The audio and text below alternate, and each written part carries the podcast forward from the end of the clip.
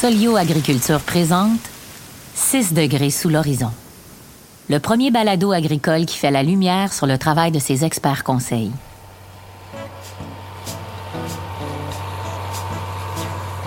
Lorsque le soleil est à 6 degrés sous l'horizon, c'est le moment où le ciel est suffisamment clair pour que l'ensemble des activités humaines puissent se dérouler sans éclairage artificiel. C'est aussi l'heure à laquelle le monde agricole est déjà au travail.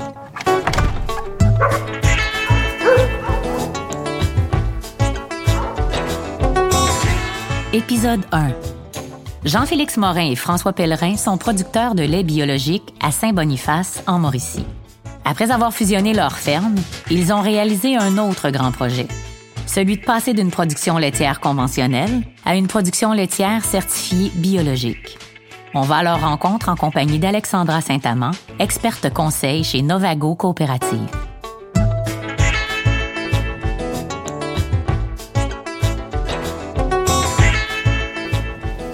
Que là, les cellules somatiques, ça va bien ces temps Oui. Oui. Oui, oui, quand même, la qualité du Pas lait trop de là, code là, on- dynamite, euh. Non, non, c'est ça.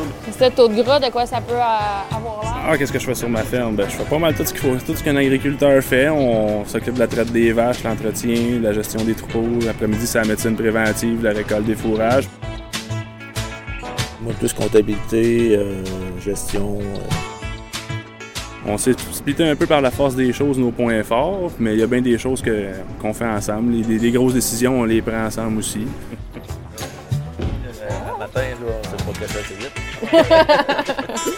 Euh, fait que, on peut aller dans l'étable faire le tour des vaches. OK.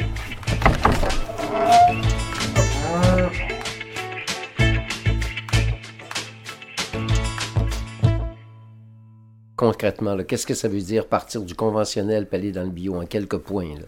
Premièrement, quand tu veux devenir bio, il faut que tu commences par tes champs. Oui. Fait que là, la fertilisation minérale, elle, elle va changer. Le- le- tu peux plus en mettre. Les arrosages, ça va changer. Plus de passage en tracteur parce que tu n'as plus le droit aux pesticides. Fait que là, il faut que tu te mettes à cercler. faut que tu aies une meilleure régie, euh, mettons, au champ carrément.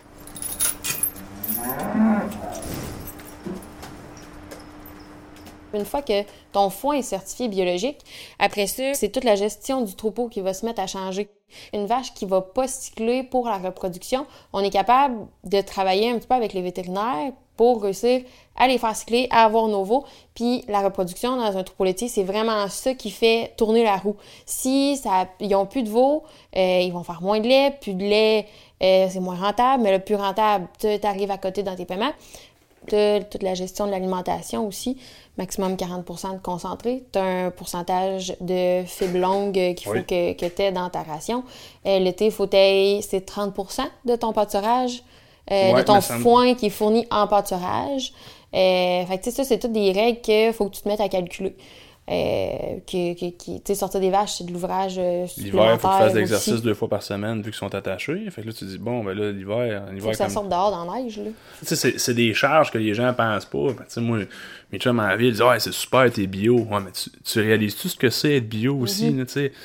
C'est un choix qu'on a fait, on est à l'aise avec, mais faut réaliser que c'est. C'est plus de travail humain que, Oui. euh, que du conventionnel, mettons. Pour chaque étape. C'est plus de temps, c'est, en heures, c'est plus long, euh, parce que tu as moins d'outils que, tu sais, qui peuvent, euh, qui peuvent t'aider. C'est pas les mêmes outils. C'est pas les mêmes outils. Puis, euh, tout ce qui est au niveau du traitement, les antibiotiques, ben, en potion laitière biologique, Faut que tu pas y penses à deux fois avant de, de traiter une vache. C'est ça, tu y penses. euh, si elle n'est pas sur le point de mourir, on la traite pas.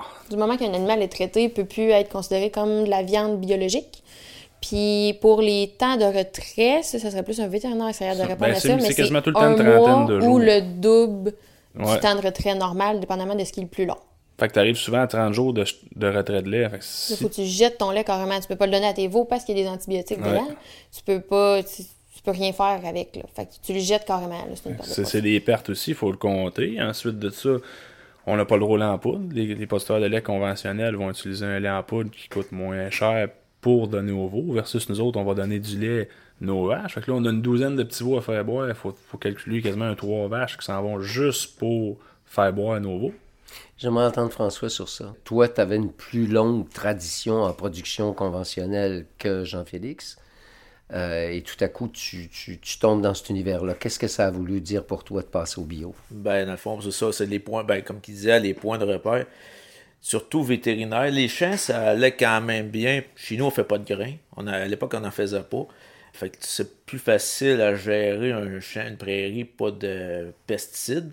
Puis l'engrais chimique, on n'utilisait presque pas euh, avec nos fumiers. Mais euh, c'est ça, le gros défi, c'était dans l'étable. Pour, euh, c'est la gestion antibiotique, euh, c'était facile avant, on piquait. Mais, on avait toujours notre trousse, trousse de premiers soins qui était prête, mais là, c'est ça, il fallait changer ça. Euh, aussi, ben, moi, mon gros défi, c'était de sortir les vaches. Parce qu'à l'époque, quand j'étais plus. Quand j'ai fini mon école, dans les années 90, les vaches étaient dehors. C'était la méthode de l'époque. Puis là, oups, euh, on s'est aperçu que c'était plus payant une alimentation euh, égale à l'année. La- les ventilations sont arrivées, une meilleure ventilation. Fait que les vaches étaient mieux en dedans. Puis là, ben, wow, on s'en va dans le bio, il faut ressortir les vaches dehors. Euh, C'est toute qu'une gestion. C'est euh, gestion de package, les clôtures, euh, surveiller tout ça. François, il a tout arraché de clôture, pour en replanter 10 ans après. Ouais, c'est ça. On a eu. euh, C'était une drôle d'aventure au début. On se demandait de- dans quelle aventure qu'on s'embarque parce que les vaches n'étaient vraiment pas habituées. Puis aujourd'hui, ben, on les envoie dehors, ils savent où ils s'en vont. On- même, on, on a des Jersey, aux autres. Ils rouvrent la, ils rouvrent la treille, ils rouvrent le chemin. Eux, ils sont en ligne, puis ils vont dans le champ, puis les autres suivent. Ça va quand même bien. Puis on a trois races aussi. Trois races euh, avec des caractères différents. Ici, on a de la Ayrshire, de la Jersey et euh, de la Holstein. Trois vaches qui se comportent euh, complètement différemment. La- les Holstein, c'est vraiment les. Moi, j'appelle ça des gros toutous. Là. C'est. C'est, pas, pas méchant, c'est super gros. Ça peut, ça peut faire peur à cause de la grosseur, mais c'est pas méchant. Non, mais non, non. Jersey, c'est pas plus méchant, mais c'est curieux. C'est curieux. Ça, ça, ça a peur de rien. Si tu laisses une barrière ouverte, la Jersey va la trouver. La Holstein, elle va passer à côté, elle le verra même pas. C'est ça. La Jersey, t'es en train de tirer les vaches, il y a de quoi, elle va jouer. avec- Elle va, elle va, elle va vouloir t'arracher la calotte, elle va licher les treilleuses, elle va arracher les tuyaux, elle va, la Holstein, elle, elle s'en fout. La, la Holstein, c'est comme un ado, là. Sais, elle, elle- il n'y a rien qui la dérange, puis euh, elle s'en fout. Comment est parti le projet? Qui a eu l'idée de, de vous associer? Dans le temps, euh, Jean-Félix, il était mon employé à temps partiel. Puis lui, il avait sa ferme. Il avait acheté sa ferme. Puis là, ben, euh, on ach- des fois, on achetait des affaires ensemble. On avait même acheté un roto ensemble. On, Du achetait- foin. on magasinait du foin. Puis c'était là, euh, ma blonde a dit Tu pensais que ça pourrait être ta relève Parce que là, mes filles étaient jeunes. T'es vraiment jeune. Ben là, elle dit ben ouais, je suis pas rendu là. Moi, je me sentais encore loin, loin de la, de la relève. Fait que. euh, ben, c'est donc, ça, ça peut être une idée. Puis là, fil en aiguille, euh, le monde parlait à l'entour. euh, c'est crime, euh, faut regarder courir chacun votre bord. Là. Ça vous tente pas de courir ensemble. Ah, c'est vraiment C'était pas mal, c'est ça, c'est vraiment ça. Ben là, de fil en aiguille, euh, on s'en a parlé, puis euh, on s'est associés. Là, aujourd'hui, on a plus grand, beaucoup plus grand ensemble. Donc, nous autres, on a quoi? Bon, on a euh, environ 50 vaches en tout. Fait qu'on travaille beaucoup plus. Mais on est capable de prendre du temps. Tu sais, François, ses vacances sont setées dans le sud, il part. Ben, faudrait vraiment qu'il arrive de quoi de très très grave, pas qu'il parte. Là. Ils sont plus capables de prendre des vacances. On en prend plus que la moyenne, ça qu'on s'est aperçu un peu aussi. là, quand tu jases avec les gars autour, ils ont bien de la misère à partir. Les vaches continuent, l'estimateur continue à venir, le vétérinaire continue à rouler. Donc, si je comprends bien, d'un côté, c'est les vaches, puis de l'autre côté, c'est la production laitière. En fait, dans l'étable ici, c'est ju- juste les vaches puis les génisses jusqu'à 6 mois. On les sève à 3 mois, on les garde jusqu'à 6. Après ça, on les envoie dans l'autre étable, puis on va les ramener pour le un mois avant le vélage pour le lactation dans cette étable ici. Fait qu'on optimise notre bâtiment. Si on se tourne de l'autre côté, on voit une nouvelle partie. Ça date de quand, ça? Ça, ça fait deux ans. C'est automne là, que c'est fini de construire. Les animaux qui ont plus d'espace, euh, plus de barres de cou, on met des chaînes. Oui, oui, aussi. Ça limite les blessures au niveau du cou. Oui, puis les vieilles vaches ont une facilité à se relever aussi. Tout le setup a grossi. En trois ans, on a drainé, on a nivelé, défriché, agrandi l'étable, monté un silo, euh, changé de râteau, on a euh, grossi le troupeau, Ouais. on a acheté une terre, acheté du coton. euh, Et le bio. Et le bio, transigé bio. Ouais. On a fait la transition bio en même temps que la fusion. Pour faire la fusion, il fallait s'en aller dans le bio pour que ça soit plus rentable. Fait que là, on a tout fait en même temps. C'était euh, une grosse. Qui a eu l'idée du bio? Comment tout ça a démarré? C'est notre conseillère en gestion qui, euh, ben là, avec le projet de fusion, dans le fond, c'est elle qui est arrivée avec l'idée. Ça vous tente pas d'être bio? Nous autres, en face de chez nous, on a un, producteur bio qui ça fait plusieurs années qui est bio. Puis on avait un exemple en face qui fonctionnait bien. Parce qu'eux sont plus autonomes que nous en frais d'alimentation, d'a- d'acheter du grain. là. Nous autres, il fallait acheter le grain. Fait que là, une fois que financièrement on avait vu une preuve de rentabilité, ça devenait intéressant. Mais la plus grosse transition, là, parce qu'on est des producteurs, c'est pas tant dans les champs que dans l'étable. C'est dans nos têtes là, de dire qu'on transige vers le bio. C'est, nous qu'il faut qu'ils fassent la transition dans notre tête avant de dire qu'on va faire dans l'étable puis dans le champ. Parce que si toi t'es pas prêt à le faire, oublie ça, là, parce que tu perds tous tes points de repère. François est en position depuis plus longtemps que moi. Fait que Là, demain matin, tu enlèves toutes ces balises de sécurité, puis tu t'en vas par là. C'est. C'est un stress de plus qu'on s'embarque, là, que les gens réalisent pas. On veut développer l'agriculture biologique, là, mais c'est des coûts la transition avant d'être payé biologique, puis qu'on on le sait pas vers quoi qu'on s'en va. C'est un inconnu. Puis là, tu t'en vas avec. Tu rajoutes une charge financière, un endettement, qui est un gros stress. Tu t'en vas vers quelque chose que tu connais pas. C'est c'est- c'est- ça aussi qui met des freins aux gars. J'ai souvenir, là, parce qu'au début, on cherche tout le temps des conseils. hein. Puis moi, je me demande, vers François, quand on va demander à Evelyne, la vétérinaire, il dit Moi, euh, je m'en vais bio, t'as-tu des idées des... Ben, tu t'achèteras des lampions. C'était ça qu'elle m'avait répondu. Il y en a beaucoup qui voient ça comme une grosse bébite euh, qui veulent pas apprivoiser, mais ça se fait. Ben, peur. c'est parce qu'on se- on pense qu'on ne peut pas rien faire, mais il y a des alternatives.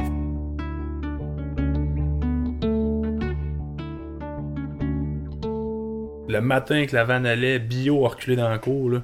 Ça, là, c'était. Ouais, ça, C'était enfin, on est ramassé bio, puis on s'en va être payé bio, puis on notre chemin de croix est fait, là. Le matin qu'on a changé de camionneur puis de vanne, là. Ouais, Ça, c'était tout un événement. J'ai pris la photo de la vanne ce matin-là. On, était... Ça, ça, c'était un gros moment, ça, là. C'est ça, l'accomplissement de, du travail. de- C'est la transition. C'est juste un camion, mais le changement de camion, là, pour nous autres, là, c'était comme, wow! Enfin, enfin, il y a de quoi de concret. que là, on paye, on paye, on paye, puis on retire rien, là. Puis moi, le fait de les avoir vus passer au travers de tout ça, ça me permet d'aider des producteurs qui font cette transition-là aujourd'hui, disons. là. Bilan aujourd'hui? Euh, moi, personnellement, je regrette pas qu'on soit bio. Mais les charges ont monté, puis la prime a plus ou moins suivi. Euh, c'est c'est correct, mais c'est ça pourrait être un peu mieux. Dans mon cas, à moi, là, c'est de même que je le, je le perçois. là. Des regrets, François? Non, pas de regret. Tu sais, ça a été un, beau, un gros travail, mais on reviendra pas en arrière. Ça a été un défi, un beau défi. Euh, là, maintenant qu'on l'est, ben là, c'est de maintenir ça, de trouver un moyen de- d'être plus efficace. Euh, c'est de travailler à réduire les coûts de production, comme dans bien des secteurs aujourd'hui.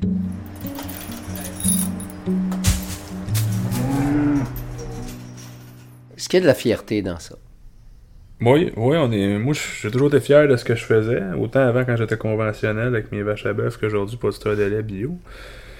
Euh, c'est sûr que quand on est pointé ces temps-ci, là, comme étant des pollueurs puis des des ça, euh, c'est dur. Moi, mon métier, c'est de nourrir le monde, nourrir mon monde, nourrir la population. Tu sais, on fait ça parce qu'on aime ça, mais on a une fierté à faire un produit de qualité. On prend soin de nos bêtes parce qu'on les aime. Je connais pas un cultivateur qui aime pas les vaches qui tirait le 25 décembre au soir pendant que sa famille est en partie. C'est parce qu'on on l'aime notre métier et qu'on les aime nos animaux. Fier, mais trouve qu'on est malmené par l'opinion publique un peu. Puis, Encore. hein, ben, plus qu'avant, je trouve. Puis étant bio, est-ce que c'est peut-être plus facile d'expliquer aux gens ou... Oui, mais tu restes quand même que c'est une production animale, puis que on fait de l'insémination artificielle, vous êtes des violeurs de vaches, on entend de tous les genres, là, tu sais. François? Ouais, ben oui, on n'est pas, c'est ça, on n'est pas des criminels, là, si on veut, là, c'est, euh, moi, en tout cas, je suis encore fier de, Oui. je je suis encore fier de nourrir le monde, puis en plus, en bio, c'est encore mieux, là. C'est important dans, dans, dans tout ça. Le lait, le pain, la viande, ça vient pas du IGA. Ça vient d'un producteur agricole qui s'est levé, puis qui a fait sa journée pour que tu puisses manger trois fois par jour. Je pense que la journée que les gens vont le réaliser, il y a des choses qui vont changer. Autant au niveau politique qui vont réaliser notre importance, parce que nous, on n'a pas dans l'électorat d'importance. Mais on occupe le territoire, on nourrit les gens. L'agriculture, la forêt, la transformation, c'est un emploi sur huit au Canada. Ici, on est trois entreprises dans le rang, quasiment 17-18 personnes qui travaillent. Je pense qu'en région, ça paraît. On va à Quincaillerie au village, ils nous appellent tous par nos noms. Ça, c'est du développement économique parce qu'ils savent qu'on est client chez eux. On maintient, on maintient un comptoir agricole au village. On maintient les emplois dans nos régions. Je pense qu'on fait partie de l'équation pour l'avenir.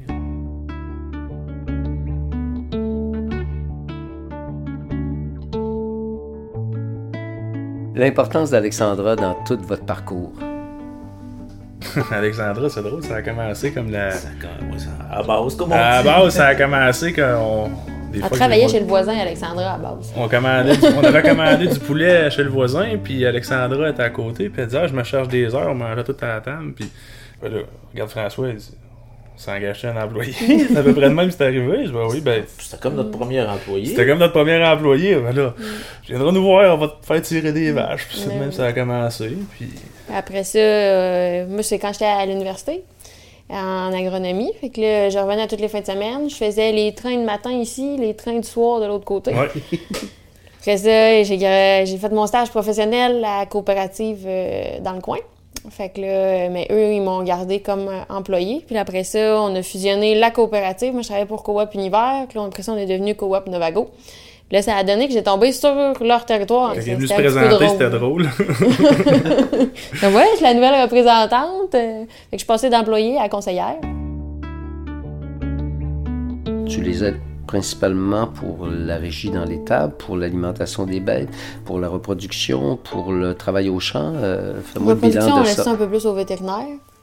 Euh, sinon, moi, c'est vraiment euh, alimentation, retour de contrôle laitier, euh, les aider pour gérer les vaches qui vont décoller un petit peu moins bien en lait, ceux qui mériteraient peut-être d'être taris d'avance. Euh, côté repos, ça va plus être, euh, Ah, on est rendu plusieurs saillies, puis ça n'a pas collé, est avancé en lait? Est-ce que ça vaut la peine encore, mettons, de garder cette vache-là? Mais c'est surtout alimentation. Les analyses de fourrage, faire les recettes, respecter les normes du biologique. Il y a l'œil Et extérieur que t'amènes aussi qui est intéressant, Ouais. parce que quand t'as tout le temps la, la face dans tes vaches, tu le vois pas. Mais Alex, elle, Mm-hmm. ça fait trois semaines qu'elle est pas venue. Elle dit Tes vaches, en fait, sont grasses. En fait, tes vaches sont maigres. Ça, elle, elle le voit tout de suite. Ah, ben là, on va rejouer dans nos affaires. Nous autres, moi, je le vois pas. J'ai tout le temps en face dedans. Fait que cet œil-là aussi est très important. À te faire remarquer les détails que toi, tu vois plus. Puis, tu sais, pas gênée de nous le dire. là, on se connaît depuis longtemps. Là. Elle ne prend pas avec des pincettes. Là. je la vois pas comme une vendeuse. Parce que euh, elle est pas en commission. Elle- c'est un salaire, puis la coop, ben, c'est un peu nous autres, hein, c'est nos valeurs, c'est la coopération. C'est à nous autres les producteurs. Euh, sont impliqués avec euh, au cœur des familles agricoles, sont impliqués partout. Fait que pourquoi j'encouragerais une compagnie privée quand je peux encourager ma compagnie? C'est pour ça qu'on fait affaire avec la coop. Depuis que je suis rentrée, là, la coop m'a donné un, un, contrat, si tu veux, un peu plus euh, dans le biologique, là, parce que c'est pas, pas tous les conseillers qui veulent faire ça. il y a des, des normes particulières, puis comme moi, j'avais travaillé chez le voisin, puis ici, j'avais déjà comme une base. Avec la coop, ils m'ont permis de parfaire un peu plus ça, fait que là, euh, je peux suivre un petit peu plus les, les troupeaux biologiques. là. Ouais, elle nous accompagne. Euh, ben, c'est sûr, elle nous accompagne dans le sens. Ben, l'alimentation, voir euh, la vache. Tu as un bon suivi le troupeau, euh, vérifie le foin. Ah, tu regardes peut-être ça. euh, euh, telle sorte de foin serait mieux pour euh, nos vaches. euh, Ah, Des petits calculs là, pour euh, que si on fait le lait, si euh, ça vaut la peine. N'importe de- quoi. de- Ouais, c'est ça. C'est où est-ce qu'on s'en va, on a trop de vaches, on a trop d'envoyer. Planification laitière, on garde-tu plus de vaches? Faut-tu en sortir? Faut-tu en rentrer? Faut... ouais, Parce que je fais la quantité de lait qui m'est permis de faire. ouais, c'est ça. Concrètement, si tu produis trop, est-ce que tu dois acheter du lait? Tu dois pas. Faut que tu calcules d'avance pour pas en faire. C'est Oui. est-ce que ça arrive ou jamais, ou tu es capable, ou tu as une marge de manœuvre qui te permet de jamais en Ben, gaspiller? nous, on l'a jamais fait parce qu'on a Alexandra qui nous aide à le gérer, mais quelqu'un qui check pas ses affaires va le faire. c'est ça.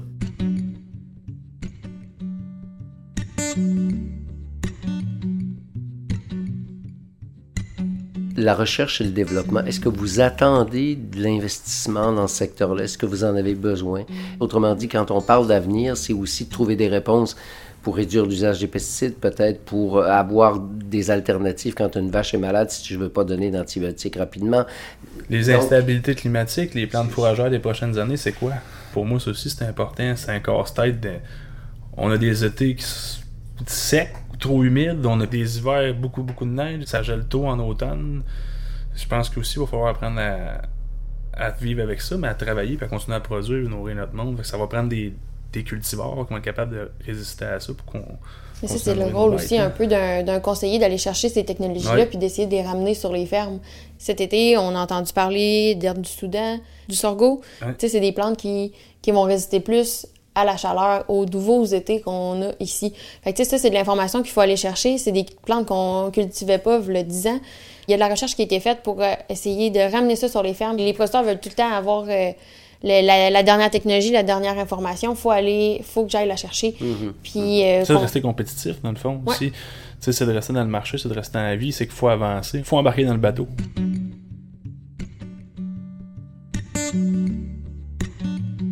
Tous les jeunes agriculteurs me parlent de ça, de transfert de connaissances, de transfert technologique, c'est continuel. Il n'y a jamais eu autant de questions, je pense, qui sont posées par les agriculteurs dans le contexte actuel, non? Mais ils sont capables d'aller chercher l'information eux autres mêmes aussi. Avec les médias sociaux, l'information, on est garoché d'informations agricoles, nous autres. Fait que là, souvent, ce qu'on, quand elle arrive, c'est de valider ce que moi j'ai lu sur Facebook. Ça, s'adapte comment ça chez nous, cette culture-là? J'ai lu telle affaire. Est-ce que ça peut marcher ici? Si ça marche, pourquoi? Si ça marche pas, pourquoi?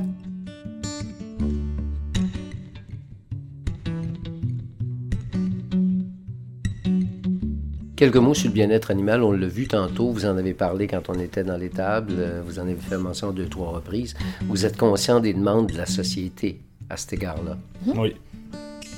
Qu'est-ce que ça veut dire? Qu'est-ce que vous pensez qu'ils demandent, les consommateurs? Une vache qui est heureuse.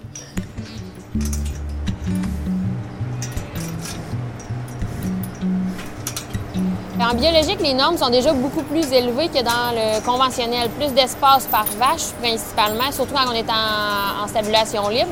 Euh, l'obligation des animaux d'aller dehors. Euh, le gros défi, c'est 2030 avec l'interdiction des, euh, des, vaches attachées en agriculture biologique. Mais ça, ça a passé, ça fait pas si longtemps que ça. C'est la dernière AGA du, des producteurs bio. Oui, c'est ça. Ils ont annoncé que dans 10 ans, il fallait que toutes les étapes soient, euh, soient en stabulation libre. Actuellement, c'était les nouvelles étapes devaient être en stabulation libre, mais là, même ceux qui sont attachés vont devoir se reconstruire.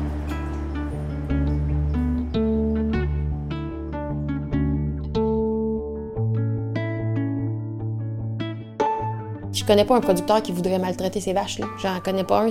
comme Jean-Félix disait, s'il travaille avec des animaux, c'est parce qu'il les aime. Je pense que ça, on le montre encore pas assez euh, aux gens qui, qui sont pas en contact avec, euh, avec ces milieux-là. Sans dire que vous, vous maltraitiez les bêtes, il y a quand même eu des demandes sociétales qui vous ont obligé à avancer. Est-ce que, est que l'un dans l'autre, est-ce que ça a eu son importance? C'est sûr que là, nous, personnellement, c'est plus de, de charge de, de, travail, ben de charge, de défi parce que faut respecter des normes. Oui, parce que on s'est donné des normes parce que la société le demandait. On, on, est capable de le prouver que notre qu'on respecte le bien-être animal. Par contre, si nous on, on investit pour améliorer notre bien-être animal pour le futur, pour pour le consommateur, puis qu'il y a des produits étrangers qui n'ont pas les mêmes charges que nous qui rentrent, qui rentrent directement en compétition avec ce que moi je produis ici, c'est que ça devient dur de compétitionner quelqu'un qui n'a pas de normes. c'est un peu ça la réciprocité des normes puis la, nos frontières. Puis quand on dit système de gestion l'offre, ben, le système de gestion l'offre, un des piliers, c'est de produire pour le marché canadien. Avec des normes canadiennes. Avec des normes canadiennes. Ça, pour moi, ça fait du sens. Mais des normes canadiennes, dans un marché ouvert, ça marche pas. Parce qu'on se ramasse avec des grosses fermes qui viennent nous rentrer dedans avec des normes de production qui arrivent en dessous de nos coûts de production, puis c'est normal. Mais ça, ça peut pas marcher à deux vitesses, le système c'est d'imposer pour ce qui rentre aussi, déjà en partant, ça serait bien, puis qu'il y ait une vérification des produits qui rentrent. Moi, c'est mon avis. Quelques mots encore sur l'avenir, autant dans le bio qu'en production laitière qu'en agriculture. Bien, c'est sûr que, tu sais, il y a beaucoup d'incertitudes euh, pour ce qui est du lait en général. Tu pour les quotas, là, quand, moi, quand j'ai commencé à travailler, et je me, combien de fois je me suis fait dire, est-ce qu'on va avoir encore des quotas? Mais, tu sais, ça, c'est une question qui revient souvent. Euh, oui, tu as cette incertitude-là qu'il faut apprendre à gérer. L'autre chose, c'est comment les consommateurs voient les productions. C'est surtout pour les animaux, pour la viande, mais on en a pour le lait aussi. Mais d'un autre côté, Alexandra, quand on parle de manifestation puis de changement climatique, est-ce que d'acheter un produit local fait au Canada, au ça. Québec, versus un lait d'amande produit en Californie qui est transporté par camion avec une main-d'œuvre dont on ne sait pas trop comment ça a été cueilli? Euh, Moi, je pense qu'il y a des. En tant que citoyen, on peut se poser des questions puis commencer par encourager ce qui se fait au pays. Là, Mais juste tu- ça, on aurait un impact sur le transport puis sa réduction des, des gaz à effet de serre. Mm-hmm. Fait que. Puis on parlera pas de la quantité qu'un amande a de besoin d'eau pour, euh, Non, non, non. pour faire une pinte de lait, qui est pas vraiment du lait. C'est sûr que nous, en production laitière biologique, on est en co- compétition avec tous ces sous-produits-là, le lait de soya, le lait de riz, le lait d'amande, n'importe quoi, parce que c'est un peu le marché de niche qui va consommer ces produits-là. Par contre, je pense que quand on voit 500 000 personnes à Montréal qui manifestent pour le climat, si ces gens-là sont capables de comprendre que l'achat local, on est une solution, l'agriculture, au changement climatique, d'encourager ce qui se fait dans la province, on va réduire, on va réduire notre empreinte à tout le monde, créer de l'emploi, de la richesse, puis avec les normes de bien-être animal puis d'environnement qu'on a au Québec, je pense que ça serait déjà un plus. Pour moi, c'est moi c'est de même je le vois personnellement. Et les consommateurs veulent de plus en plus savoir d'où est-ce que viennent leurs Ouais. produits, comment sont produits les, les produits qu'ils achètent. Je pense qu'en régie biologique, euh, les gens ont confiance à ce produit-là parce que c'est un cahier de charge auquel ils font confiance tant pour le bien-être animal que pour l'empreinte sur l'environnement. Puis euh, en même temps, quand on dit que c'est un achat local, parce que ça, tu peux aller voir la ferme, elle est là, là. Fait que, euh, C'est un peu ça. euh, on est, c'est sûr qu'on est sous gestion de l'offre comme le reste, là, mais il y a un marché bio qui, qui a tendance à se développer, puis euh, ça nous donne une chance là-dessus. Que la consommation de lait par habitant généralement diminue, la consommation de classe 1, la pinte de lait, sauf en production laitière biologique, où ce que nous, nos ventes en classe 1 en pinte de lait, ça l'augmente. Fait que ça, c'est quand même encourageant. Fait que, on sait qu'il y a une demande pour le produit frais, pas juste le produit transformé. Fait que ça Ah, moi, je pense que, éventuellement, les gens vont vouloir de plus en plus euh, un tag sur un, sur un produit leur disant comment ça a été produit puis d'où est-ce que ça vient. Puis avec le biologique, on l'a, ça. Oui.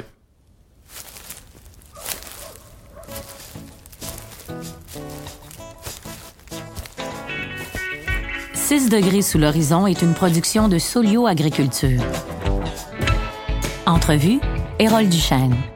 Avec la participation de Jean-Félix Morin et François Pellerin, producteur laitier à Saint-Boniface en Mauricie, et d'Alexandra Saint-Amand, experte conseil chez Novago Coopérative. Écoutez nos autres épisodes où nos experts conseils aborderont les sujets du semi-direct et de l'érosion des sols.